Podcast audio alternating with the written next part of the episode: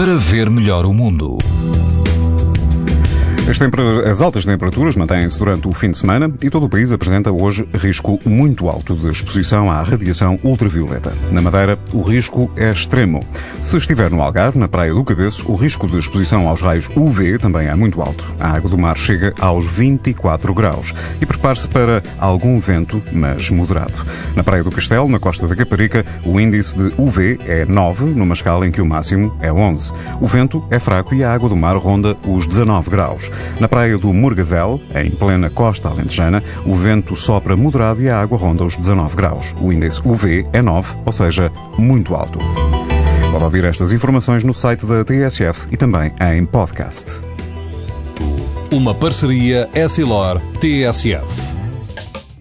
Leia o jornal sem perder as brincadeiras dos seus filhos e o barco que navega no horizonte. As lentes Varilux S4D são tão exclusivas como a impressão digital. Garantem uma visão nítida a todas as distâncias e o conforto Essilor Proteção Total para uma visão saudável. Essilor, para ver melhor o mundo.